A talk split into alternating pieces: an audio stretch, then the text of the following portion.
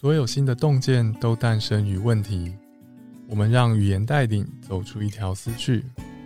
欢迎收听好哲邓艺术思辨，坐着聊。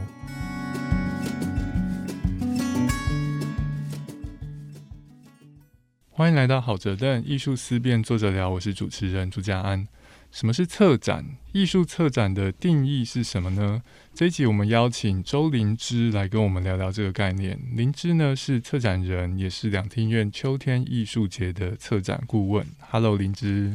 Hello，家安。Hello，各位听众朋友，大家好。灵芝可以稍微跟我们讲讲怎样理解策展？策展在做些什么吗？好，呃，我觉得策展其实是一个非常挑战然后复杂的工作，可是我也很喜欢，是因为它太复杂了。因为复杂，所以喜欢吗？对，因为它永远有一些很有趣的事情，而且是意想不到的事情会不断的发生。毕竟不是例行公事吗？是，嗯，因为毕竟我觉得策展本身它就是一个非常有创造性还有思考的一个工作。嗯，它会在你面对不同的题目还有人。还有空间，还有城市，各式各样不同，你要面对跟思考的对话的对象有所改变。所以，如果有一个本质在的话，我觉得它一定是一个充满好奇心的工作。充满好奇心，需要思考。身为一个策展人，通常会思考哪些问题？嗯，通常我会想象我怎么样为观众还有为艺术家设计一个特别的空间，因为我觉得策展它就是一种。说故事的方式，嗯，然后它也是一趟小旅行。当我们想象说故事跟小旅行的时候，我们一定会想象我们想要经过哪些地方，我们想要看到什么样的风景。但这种旅行又是开放性的，所以呃，我觉得在策展的过程里面，其实会想象，如果我对世界有一个好奇，我想要发出一个问题，我想要讨论什么事情的时候，我想要召集哪些伙伴。然后我想要跟那些伙伴在哪里讨论，在哪里说这样的故事。策展有空间性，有时间性。大家可能可以想象，比方说美术馆办的展览，你走进去，前面有什么，左边有什么，右边有什么，可能是人家规划好的。是啊在这样的规划底下，你可以用特定的方式或者容易理解的方式去欣赏那些艺术品。刚刚林志也讲到，策展激发讨论。在激发讨论这方面，林芝觉得是身为策展人，你自己觉得特别重要的吗？当然非常重要啦。呃，如果从策展原来的英文卖弄一下外文好了，就是策策展它是 curate，它其实呃这是借用一个法国哲学家德西达，嗯，他所提关于策展的概念，因为这个策展它其实是来自于拉丁文的一个字。然后那个字是跟治愈有关，疗愈，对，哦，也就是说，如果策展它一开始是在博物馆里面，我们都知道博物馆里面有非常多古物的收藏，嗯，然后它可能很久都会在一间仓库里面不见天日，所以他们就会觉得说，我要把这些文物拯救出来。不能让它尘封在灰尘里，所以刚那个疗愈是疗愈文物吗？对，疗愈文物，嗯，所以怎么样让历史里面曾经出现过的物件，它能够有机会再一次的得到呼吸的空间，跟世人见面？那这就是博物馆里面策展很重要的部分。这个听起来很浪漫，但这跟激发讨论的关系是什么？嗯，好，呃，就是讲，就是所以德西达就认为说，如果 Q 瑞是治愈。是把一件事情疗愈出来。那首先其实是要知道那个东西的他生病的地方在哪里。哦，嗯，哦，这个就跟问题有关了。对，嗯，所以他必须要有一个诊疗的过程，他必须要对这这个身体、对这个物件提出问题。他为什么会发生这样的事？他为什么这边破损了？每一个物件，它身上都有很多的小细节，或是他在当时使用的材料。它发展出来的形式、样态以及它的功能，嗯，所以怎么样在治愈的状态底下去想，那这件事情在今天也许不会发生了，可是我们要看到的会是什么？所以这个治愈的状态就是回到策展，假设它是一个呃想象的方法，那就是我要找出它的病症，我要知道在今天它呃不再被使用或是失败的地方是什么，那么接下来。策展其实就是让它可以再度发光，让它可以呃不只是在原来的历史脉络里面，而是放在今天当代的环境处境里面重新去思考。当我看到它，它跟我的关系是什么？所以某种程度是在治愈，或者是让那个物件现身。但另外一个方面，其实是透过它，然后去看到那个历史空间是跟我们当下的关系是什么。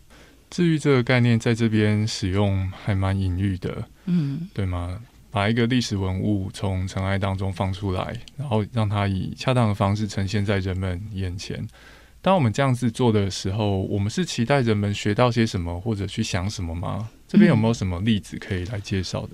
呃，我一直觉得就是在策展里面，因为刚刚有谈到时间跟空间嘛，所以它其实会有一个历史的眼光。也就是说，我们看过去的历史，其实是在想象今天的我所处的这个时代是怎么样形成的。那看到了我们站在当下，我们也才有可能去想象我们的未来有哪些可能性。那艺术，我觉得在这样子的概念底下，它就不只是艺术家的。个人的想象而已，因为艺术它其实是透过对于这个世界的观察，然后用艺术的形式表现出来。所以策展其实，在跟呃艺术家合作的时候，我觉得也是共同在用艺术的形式向世界提问。嗯，这种提问是一种特别的问问题的方式吗？艺术提问跟我们一般。普通人问的问题有什么不一样？嗯，呃，我觉得有一个很大的差别，就是当我们问问题的时候，我们会试着用语言去描述，嗯，用语言去辩证。可是艺术它的问问题跟回答问题可能的方式，不见得是要透过语言，它可能是提供一个声音的聆听空间，它可能是在一幅画里面，它可能是透过一个表演者的身体，它作为一个媒介。所以你会在观看作品的过程里面，你对这个问题有很多其他的想象，因为那是一种感知的接受。那透过这种不同的感知的刺激，你会重新思考说，原来关于这个问题，呃，我还有很多身体的感受，我还有很多听觉的感受，甚至是嗅觉跟触觉的。那我们也可以说，像现在有很多的艺术节，他很喜欢办。所谓的城市漫游，嗯，也就是整个城市就是一个剧场。所以，当艺术家为你安排了一个路径，可能你过去就是从 A 点到 B 点，就是会挑效率最好的、时间最好的、最快可以到达的。对啊，嗯。可是漫游，它就在强调的是这种城市里面不经意的游走，嗯嗯，改变你平常惯常的路线，所以你的身体的惯性被打破了，它可能会出现一种。不舒适的感觉，可是它也可能为你带来惊喜，因为你才知道原来在这一区你惯常的路线之外，其实有好多你可能还没有机会碰触到的风景。那这个时候，其实他就已经不只是在回答一个问题了，他在提供你一个思考这个问题的空间场域。所以你可能会因为你自己的感受，因为自己的所见所闻。然后重新对这个问题提出另外一个可能性。林芝，假设我们面前就是一个城市漫游形式的艺术展览或者活动，这个艺术展览或活动，它可能会想要提问的那个问题会有哪些？呃，我觉得要看是在什么样的空间，因为我自己很喜欢说，每一座城市对我来说都不是最特别的。可是它永远都有它自己的特别之处，嗯，因为像之前去台南艺术节做策展的时候，我们都知道台南已经有一个让人非常印象深刻，就是府城的观光文化，嗯，对，然后大家想到台南就会想到小吃啊，郑成功啊，哦，对啊，荷兰啊，安平那边的书屋等等，所以呃，当我在面对台南艺术节的策展的时候，那时候和策展团队我们一起在想的是。如果城市它有这么多不同的样貌，为什么我们永远只能透过呃一般的说法认识其中一种样貌？就是如果不用“浮尘”当关键字的话，是是。那呃，其实后来就开始去做很多填调，也是所谓的小旅行啊。嗯。然后那时候跟我们策展团队的另外一位策展人，还有我们的呃制作啊总监等等，我们那时候就选择尽量是。坐火车，还有走路，嗯嗯，所以当你处理一个城市空间的时候，有意识的改变身体，这跟你自己开车或者坐高铁是完全不一样的速度感。那这个速度感会帮你重新认识一座城市。也就是说，台南如果大家一讲到台南，只想到府城，可是其实整个台南非常的大，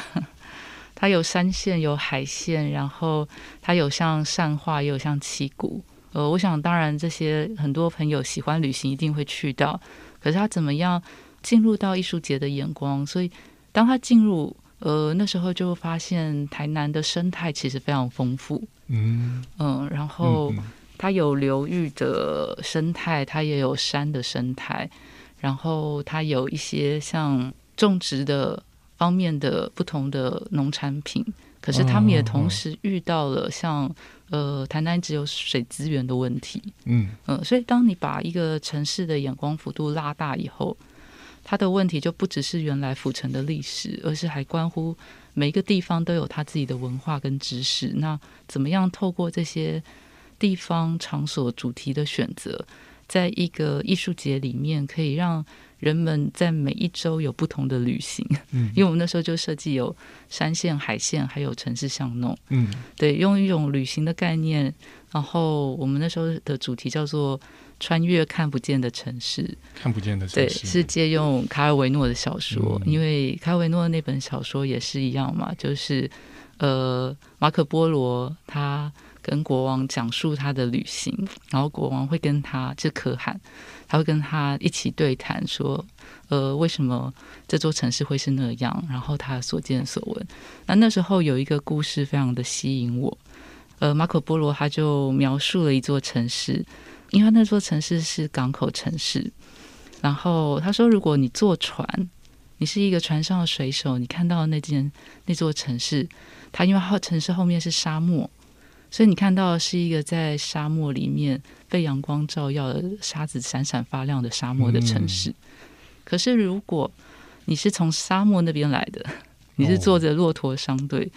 你看你往那个座城市前进，你看到的是背后有一片蔚蓝海洋的港口城市，是在海洋底下闪闪发亮的城市。嗯，那我觉得这个就是刚刚说的，你怎么样？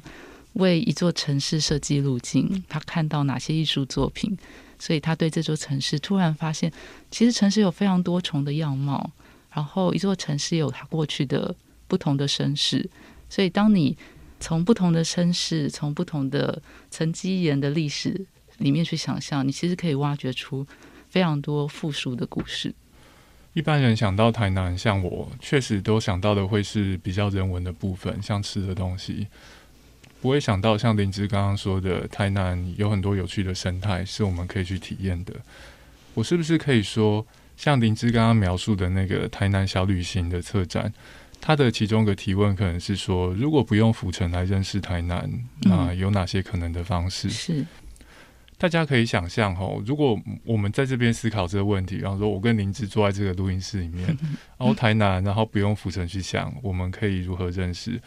这我们可以讨论的是很有限的，嗯，就算你我是台南通也一样。比方说，我可能说哦，府城之外，我对我在台南有很多有趣的体验，但是我们现在在台北的录音室，我只能用语言跟你描述，嗯，我的体验一定是会失真的，在你的理解里面，嗯，你是刚刚讲到马可波罗跟可汗去说他过去旅途上面的事情，可汗或许马可波罗他的讲述是很丰富的。描述非常完整而且生动，就像李志刚刚描述都市的城市的两面一样。但可汗透过马可波罗的语言得到的那个城市的印象，一定跟马可波罗实际体验的会是不一样的。所以有些特殊的体验，我们还是必须实地探访，或者借由策展人、艺术家特定的安排，让我们可以获得跟平常不一样的感受。就是有些问题，如果你执意要这样做的话，你可以用文字描述，但是文字是无法取代实地探访的体验。是在策展这个方面，嗯，那林芝可不可以再给我们一些例子？借由策展带来的特殊体验，它可以超越语言可以传达的资讯。嗯，在这些方向的。好，我自己特别印象深刻的是近期有一个策展计划，叫做。果山，这不是我策展的，包裹的裹，把山包裹起来。这是一个呃，原住民艺术家叫做林介文，他所发起的一个策展计划。然后他是在呃万荣乡嗯红叶村那边的一个高山上的计划。那那个山呢，它其实是一个呃算是采石场，也就是那个山的石头非常漂亮。我有点忘了，它叫青蛇石还是青钢石？就它会有一个非常漂亮的像玉碧玉色的光泽。然后，呃，这个计划呢，他就是在想，其实，在很多原住民的传统领域里面，我想大家可能也听过雅尼矿场，就是我们其实对原住民的传统领域非常的暴力，就是我们把他们从日治时期开始，或者从更早的清朝汉人开始，我们会把他们赶离他们原来住的居所，然后因为那个居所通常都是很棒的林场或是矿场，嗯，或者是猎场。所以，呃，其实外来者通常都会把他们赶走去做资源的抢夺。那到后来，它其实形成了一个非常严重的历史的债业或是殖民的问题。那那个艺术家呢，他就是看到采石场，呃，是他们的传统领域，然后，呃，好像有一部分也是布农族的传统领域吧，不只是泰鲁格族的。可是，通常那种关系都非常的纠葛。因为在矿场或是采石场工作，其实都是部落里的族人，嗯嗯，所以那个关系是非常奇妙而且复杂的，嗯，就是大家也可以想象这样的问题比比皆是。其实，在蓝屿也有核废料的问题。呃，可是有一部分工作的人可能是当地的族人哦，就殖民者拿走了很多好东西，嗯，但我们现在工作又是他们给的，对，然后他们通常也只能担任比较低阶的劳动者，呃，可是他们别无他法，嗯，他就是只能在为了要留在自己的家乡，他就是要去想象跟这些东西协商跟工作。那林杰文就想象，就那个山，如果呃，比如说。泰鲁格族，它的它有一个织布传统，然后织布通常就有一种母性的力量，嗯，因为可能女性织布，她从小孩出生，她会织一条布当做小孩的背巾，然后出嫁的时候会织一条布送给嫁妆，就织一条布这件事情，它是一个很重要的文化，也是很重要的母性的关怀。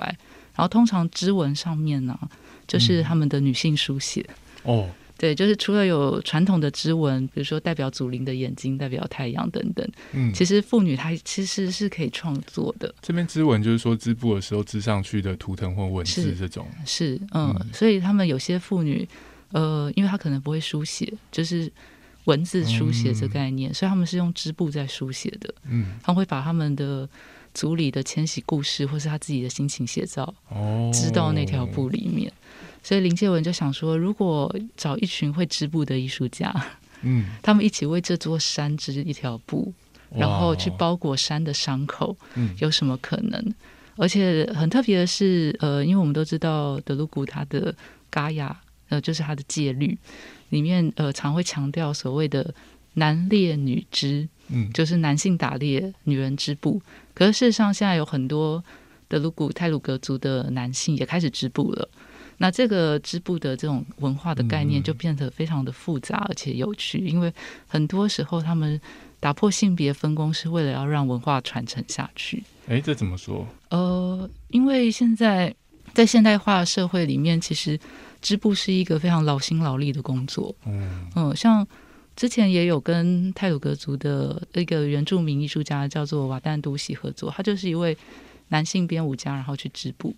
可是那关照的不是性别的问题，其实关照的是，呃，他自身个体跟这个文化还有时间性的关系。因为我们都会说，织布其实一条布里面它有很多时间的层次。就首先，他们如果以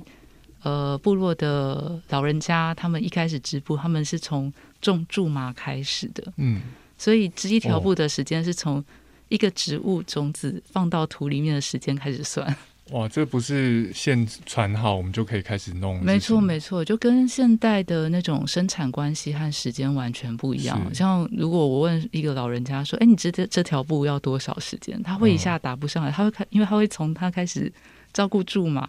长出来，然后碾成线，然后染色，他会认为这条布的时间包括这些。嗯嗯，对，那这是一个属于植物跟。原民文化时间的概念。可是那条布上面，我说有很多重时间是，比如说呃，这样越讲越多历史，所以我觉得策展很好玩，因为你会认识到很多这样的故事。就是呃，里面比如说可能会有日本人来的时候，他们会交换礼物，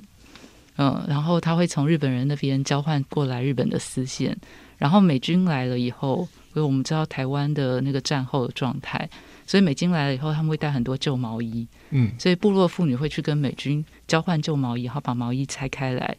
把那个毛线织进去，因为他们觉得，比如说像这些呃织布的材料，它跟过去他们自己使用只有植植物染色的颜色完全不一样。然后其实原住民的妇女是非常喜欢漂亮的东西的，像呃我们去看以前。呃，日本时期的人类学家拍的照片，他们有时候是会把铜钱缝在身上的，就是他们会在想装饰性的问题，怎么样去呃展现他们的创意，然后是跟当下的文化环境有关。哦，小时候国高中课本上面偶尔也会出现原住民妇女的照片，哎，听众朋友们可以回忆一下。嗯，可以从一张照片里面，其实会找到一些很特别的线索。刚刚灵芝描述织布或者各式各样的布的来源，有些听众朋友可能会觉得这个是蛮琐碎的关于特定文化的事情。但是在这里，我想到的是灵芝稍早跟我们分享，在博物馆的仓库里面布满灰尘的收藏品，这些收藏品要怎么样可以让一般人看出它特殊的意义的方式呈现在我们面前？我相信。大部分的人现在身上应该都有穿着衣服，但是你可能不会想到这衣服是哪里来的。现代人穿的衣服，如果你不特别讲究的话，那八成最初都是由某个待遇不是很好的工厂的劳工制作出来的。但是资本主义的包装会让我们在穿衣服的时候忘记这些事。嗯，但有些事情你看到东西，你想起来还是挺重要的。是是，所以我才觉得策展对我自己来说有一个很重要的核心，就是对于时间性的关照，因为这里面包括了一些呃，可能在教科书或是主流官方历史里面不会被认识到的故事。那怎么样从历史里面去挖出那些已经要被遗忘的故事，或者是其实它这个故事是很重要的？嗯，那这些故事其实。某种程度来说，我们就可以说是我们集体的记忆，关于一个地方的记忆。嗯，那另外一方面，我觉得是对于他者的关怀，就是呃，当我们要生活在一起，嗯，我们不可能是完全独居下来。就算你一个人生活，你不跟任何人接触，你还是会跟这个世界的很多东西，因为你必须要吃东西。是，呃，所以你会跟植物、跟屎。动物发生各种关系，嗯，所以呃，我觉得其实里面有一个跟怎么样思考我们跟他者建立关系，嗯，那这个他者不只见得是人，有可能是这个世界上刚刚提到的生态的问题。那这我也是觉得在策展里面很重要的部分，怎么样让呃艺术家还有艺术作品，它在不同空间里面，我们可以一直意识到这个背后隐藏的故事。还有和他者的关系，嗯，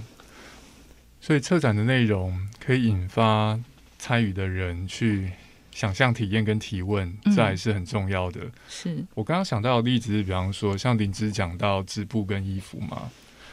大家偶尔会去逛百货公司或大卖场，对不对？说衣服服饰都排的很漂亮，然后会用恰当的人形模特儿 来展现这些衣服的特色。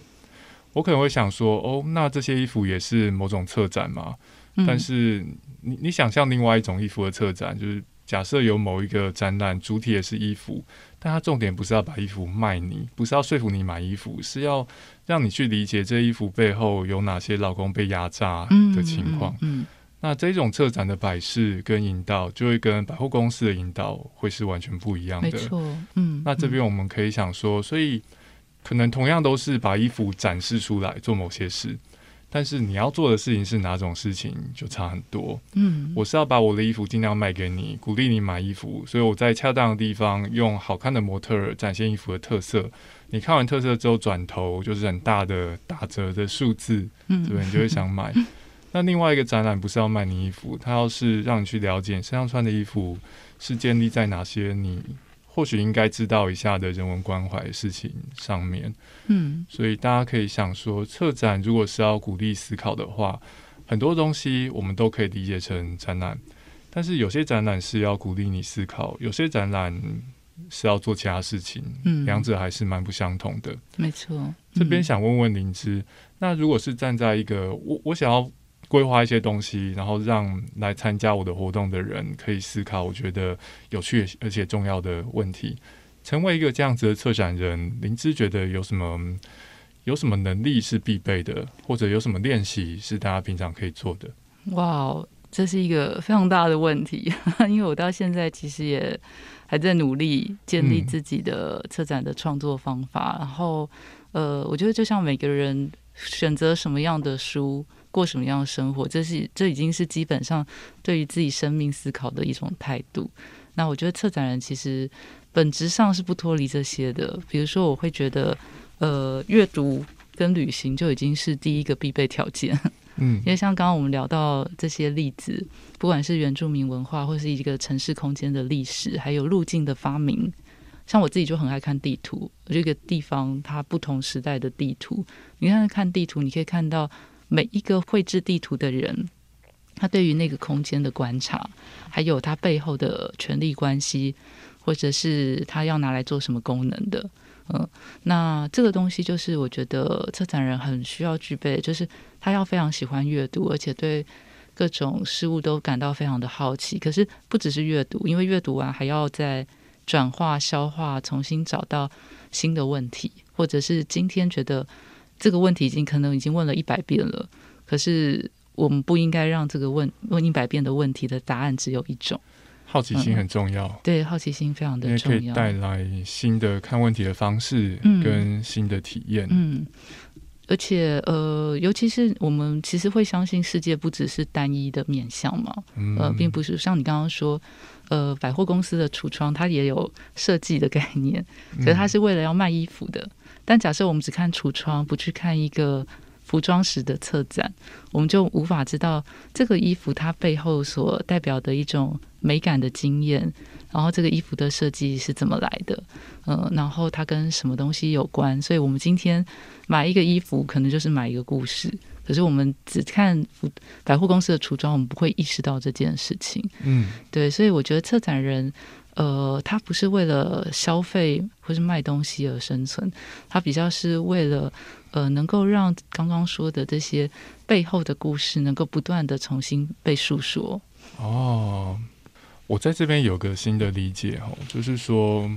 大家想象策展一定会想象成策展人把东西以特定的方式呈现，就是说东西身上有很多资讯啊，嗯那我要呈现哪些资讯是我策展人决定的，嗯然后可能再加上来参加的人的配合去观察跟体验。我们呈现的都是东西的特定资讯，或者我看到东西的时候映照出的感受。那百货公司卖衣服的人，他呈现的其实也一样是东西的特定资讯，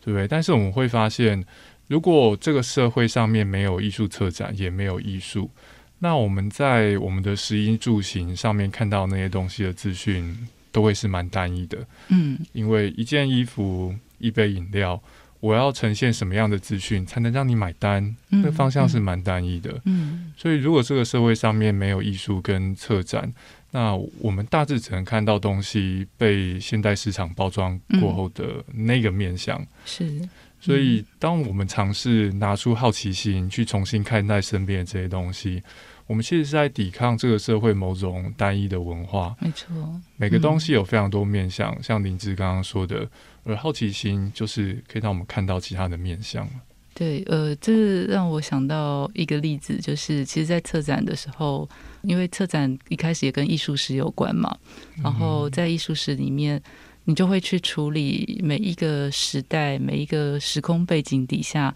对于艺术的不同的看法。那那时候，呃，策展这个概念刚出来的时候，其实像刚刚德西达的那个概念，就是治愈这件事，就有提到说，呃，比如文艺复兴时期的绘画。它都是用那个呃透视法，也就是你看一张图案的构图，它一定会有一个中间的消失点，形成那个单一的观看。嗯，就是比如说你想象一张图上面，然后中间是一个皇宫的大道。然后那大道一定是一个三角形的画法，是你就会看到那个单一的观点。它那个透视法，它其实就变成说，其实，在一张画或是一个照片里面，其实有非常多不同的视角。嗯，可是那时候的绘画，它创造一个你只能这样看的方法。原来如此。对，那你就可以想象说，策展其实是让画面变得多焦。嗯呃，如果单一透视法，它代表某一种呃论述的方式，某一种。呃，强大的语言，那策展是不是有可能反而是反过来，在一张画里面帮助大家指出说，其实这个画里面还有什么值得看的？嗯，这个画里面其实是有什么是藏起来的秘密？然后或者是呃，很多艺术史的考古学家都很喜欢把一张画上面的油彩刮掉一点点，去看那张画后面，搞不好原来画家画了其他事物。嗯，那他为什么要一层一层叠上去？那我觉得这也有点像那个。法国另外一个哲学家叫罗兰巴特，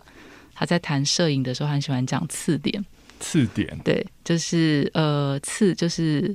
尖刺的刺，然后点状的点。他说每一张照片他可能都有一个主题。他就举的例子是他很喜欢，因为他很喜欢他母亲，所以他看他母亲的照片的时候，他就会看得很仔细。那也许我们在看一个人像的肖像的时候，我们看到的是那个人的脸，嗯。会长什么样子？他在摆什么姿态？可是罗兰巴特在讲的是，其实我们会被一个照片吸引，是那个照片上面有一个细节，它会形成刺点。比如说，他就会一直去看他母亲手上的手帕的蕾丝边，嗯，他会不由自主的受到一些细节的吸引。可是这个细节搞不好。呃，可以诉说关于这个人更多的秘密哦。但是如果我们是照一般看人物肖像的方式去看，可能就不会注意到。没错，嗯，或者是呃，你可能看蒙娜丽莎的微笑，大家在注重的是她的微笑，但也许有些呃更着重这张图的构图或是秘密的人，他可能在看后面的那个模糊的风景是什么，嗯，以及他为什么会是微笑的时候，他转过来的那个角的。呃，转头的角度是转这样，那为什么不是完完全转正面？嗯，透过不同方式去观看跟体验，然后看出更多东西。是，灵芝也是今年秋天艺术节的策展顾问，对不对？关于这次秋天艺术节，有没有什么特别的、有趣的东西可以跟我们分享？好啊，嗯，我觉得刚刚其实有提到策展有很多是策展人的想法。是那在秋天艺术节的工作是另外一种挑战，因为是在机构里面做策展。那我自己觉得，我都开玩笑说，像我这种。呃，从外面邀请过来一起合作的独立工作者是场馆里面的间谍，怎么说？就是呃，场馆里面有一些人想要做一些有趣的事情，但他呃需要里应外合，有不同眼光，因为机构有他自己工作的方式，还有比如说每一个场馆或是机构。呃，大家可以想象一下，我们讲到两厅院，我们就会想到那两座很大的，我们都可戏称它叫大庙。嗯，所以它有一些它本来的品牌跟形象。那么，当一个机构想要做策展的时候，它其实是要改变这个过去的固定的印象。那怎么样透过？外面人的眼光，然后怎么样透过里应外合，他在机构里面原本有的东西，跟他缺少的东西，可以做一些新的发散。原来如此，这也呼应前面讲说，以不同方式呈现跟观看。嗯，是，所以呃，比如说，我觉得两厅院想要做秋天艺术节，它就有一个蛮大的重点，是我们刚刚一开始讲到的，嗯，怎么样去发动某些主题的讨论。嗯，然后这些主题的讨论，它可以怎么样在一个场馆里面？因为我觉得两厅院很重要，是它是一个国家级的场馆，所以它的美学品味其实某种程度会主导一些现在的所有的艺术创作，还有大家观看艺术的方式。嗯，对。那像这次策展开始，我觉得我们就在想象的是怎么样，除了演出节目之外。在场馆里面去创造一些公共的讨论空间，因为这可能才是一个场馆非常重要的部分。然后它不是只是一个演出场地而已，它可能有很多空间上的运用。嗯，它可以是一个工作坊，它也可以办走读，然后它也可以是讲座。那这些对我来说都不是一个艺术节的周边活动。嗯它可能相对而言是因为有这些节目，所以我们可以面对这些节目的时候，我们有一群人有一些机会，可以在针对这些节目提出来的问题，跟他们看事情的视角，继续做延伸跟讨论。嗯，所以我们在看完艺术节的节目之后，如果参加映后座谈或是讨论会，其实大家可以把这些讨论的体验也当做是艺术体验的一部分，没错，对吗？嗯虽然我刚刚开头的时候把像是可以透过语言来感受的东西讲的好像很有局限，但是大家想象这些东西可以把它想成是互补的，嗯，对吗？就像是我们看同一幅画，你看到的跟我看到的不一样。但是如果你不提点我，我不提点你，我们可能就因此没办法真的看到对方看到的那些东西。嗯，所以各自有体验，然后语言交换，让我们都可以注意到世界上面还有其他部分是我们可以去看到的。是是，我一直都相信语言有它的创造性嗯 啊，只是说因为我们习惯了某些说法，尤其像现在有网络跟社群媒体，我们很快有懒人包嘛。我们就接受，哦哎、这个事情是就透过懒人包来解释。可是懒人包就相对像我们刚刚说看一幅画，它就跳过去了。对，那我觉得怎么样在场馆里面，除了跟演出节目互相呼应，有一些公共的讨论空间，比如说呃，也可能会做一个小型的文件展，嗯或是呃，像今年就跟呃策展团队一起讨论，我们要来做小志。小智对，就是呃，过去可能大家都从节目单里面获得资讯，是但我们有没有可能以艺术节？因为刚刚讲到时间性嘛，艺术节它也是一个横跨，比如说从十月到十一月。那如果大家对呃艺术节的节目感到好奇，它的体感时间其实是两个月的。嗯那在这两个月里面，除了去到剧院之外，那剧院的空间它可以提供演出，可是剧院的空间之外呢？我们要怎么样继续思考艺术？所以嗯就觉得呃，像是一些讲座，还有像刚刚提到的这种小 thing 这种刊物，嗯刊物里面要放什么就变得很有趣了。嗯像这次的刊物，其实放的不见得是去解释节目是什么，因为过去艺术节的刊物的做法就是介绍创作者啊，介绍这次演出。但我这次跟策展团队，我们在编辑企划讨论的时候，我们可能比如说像今年有一个团队叫 Back to Back。嗯这是澳洲的背靠背剧团，他其实在讨论的是呃障碍跟 AI 之间的关系。哎呃，这个我就觉得诶非常有趣，因为创作者他意识到现在我们正面临什么样的问题，嗯好像 AI 人工智慧可以取代未来的所有事。那的确它也开始发生了。因为像我们都知道，ChatGPT 的翻译功能很强大，是所以有一些呃看似低阶呃循环性、机械性的处理，它可能接下来就会被 AI 取代。但大家可以想一下，为什么它跟障碍有关呢？嗯呃，我们可以知道有一些障碍者，他可能某些方面是很优秀的，就是有一些重复性的工作，他可以做的很细心，嗯做的很好，所以他并不是完全障碍，而是他的身体状态那样，我们把它放在什么样的位置，让他可以好好发挥。嗯可是当 AI 或者是人工智慧进来，等于这样这样子的一个重复性的工作，它被取代了。那这些人的生存，我们要怎么这样思考？哦，原来如此。嗯，一个人是不算不算是障碍？吼，不是说我们看他本身的特性就能判断，没错。要得看周遭社会以及社会对这个人的需求长、嗯长什么样子。嗯，哦一个人身体上面某些部分可能是先天的，某些部分是后天营养导致的，但是周遭的社会都是人类设计的。嗯，如果我们把社会设计的很不利于某种类型的人生存跟移动，那最后的结果有可能是我们不会发现我们做错了，我们只是单纯把这些人归类为障碍者。没错。这段话讲的太好了，我完全同意。嗯所以，我们期可以期待这一次秋天艺术节是一个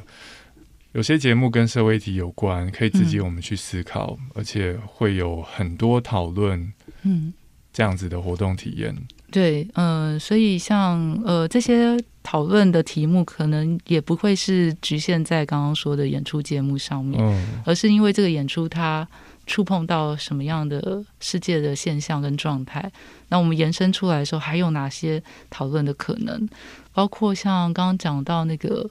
小志刊物，嗯，里面其实我们邀了一些呃创作者，他可能是插画家，然后他可能是音乐创作者，但是他可能会针对创伤跟障碍这件事画一幅他的插插画。对，或者是呃，可能从像里面有一个作品是来自希腊的导演，呃，Dimitri Papayanu，呃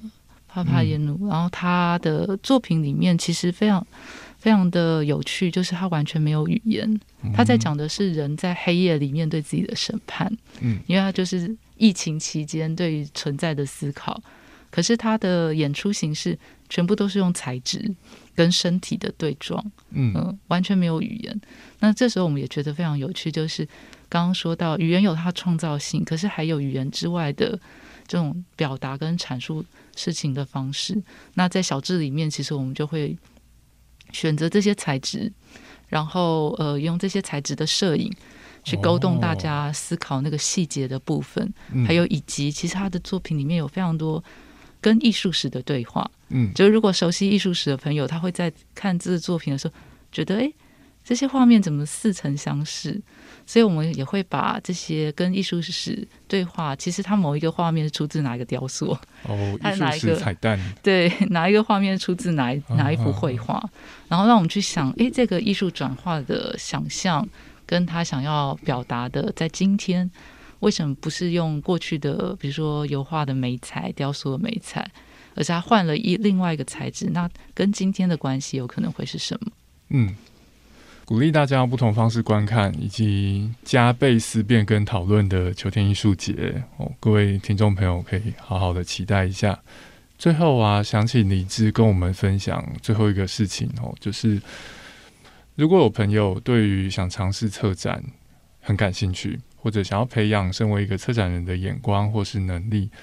有没有什么事情是我们一般人平常在家里或是在日常生活当中就可以做的关于策展的小小练习呢？哦，我觉得很多耶，一下讲不出来。你也可以讲八个。嗯，这个是呃从日本一个摄影家中平卓马那边偷过来的，就其实就是一开头讲。这样中平桌嘛，因为那时候的很多摄影师，他们有一个街拍的文化嘛。那早期是他们觉得所有摄影师都要到异国旅行，哦，要去拍很壮阔的风景，就是你不能待在日本，你一定要去别的地方，你才可以拍到很棒的风景。但中平卓玛就在反思这个观光文化跟消费，他说：“但我们其实连我们的日常。”空间我们都没有发觉了，所以他每天都会给自己设定一个漫游的路线。哦，嗯，就是像刚刚讲的，呃，我们走路或是我们的坐交通工具，我们都会选择最有效率的，因为我们为了争取时间。对，这是现代人很痛苦的部分，因为我们在一种加速的过劳的时代情境里面，所以我们做什么事，我们都在找找效率。可是，连看那个串流平台，我听说学生现在看。韩剧那些都是什么三倍速、五倍速？哦，真的耶！也许当然很多戏很难看，但是呃，我觉得那种无聊的时间也很重要，厌烦的时间也很重要，因为它是组成我们的不同时间体验。所以中平卓玛就倡议，就说其实一个摄影师他真正要去挖掘的，他可能是盯着天花板的一个壁虎盯很久。嗯嗯，它会出现一些不一样的视觉感受。然后他有可能平常都走这条巷子，那今天要不要换另外一个巷子？那我觉得这就呼应了另外一个德国哲学家班雅明他在谈那种漫游 f l a n e r 就是漫游者。其实他们就是在十九世纪末。城市有一个巨大的变化，嗯，然后呃，有一群超现实主义者就对这种巨大的变化感到不适应，所以他们就发起了每天就发起了无意识散步。无意识散步，对，就是哎，我今天要往呃，可能我现在随便举例，我今天要往两点钟的方向走。哦，我即使遇到了围墙，我都要想办法爬过去。哇，这很像什么 A C G 里面会出现的情节。对，其实蛮枯手的，嗯，但是他们。没有把这个称为艺术创作，只是他们觉得说，这个是改变我们的呃观看世界的方法、身体的体验感受。当城市规划你只能走哪里的时候，你换一种走路的感觉，其实你看世界的感受会完全不一样。嗯，那这我觉得就已经会是日常很好的练习。我自己也很喜欢故意迷路一下，试着改用其他方式来过你原本过的生活。嗯，这背后我我觉得有一点我觉得很有趣的是说，像林芝刚刚讲说，我们走路都会选择最短路线。对，为什么选最短路线？因为对我来说，走路其实是一件我不想干的事情。嗯，我就是为了到达目的地，所以我才走路。走路完全是工具，但是走路也是我的生活。如果我可以用某种方式改变我走路的路线，这让我看待走路的态度，不只把它当成一个工具，而是当成我的生活本身。我可能会得到过去没有的特殊的体验。嗯。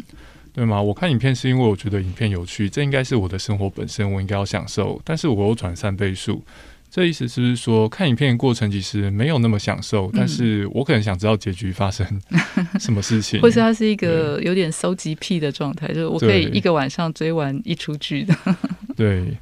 对啊，所以大家其实可以想，你可以说，当你换成三倍速，你其实已经改变了你看影片的方式，而这个改变的背后是有特定的动机跟理由。这动机跟理由是值得我们去想想看，我真的是要想要过这样子的生活吗？这些问题可能没有对错，但是当我们意识到我们都是在以特定的眼光体验世界，而且这个眼光是可以改变的。那我们就能更大程度的把控自己的情况，并且活出更自由的生命。今天讨论策展，很感谢林芝，谢谢，也谢谢嘉安，谢谢各位听众。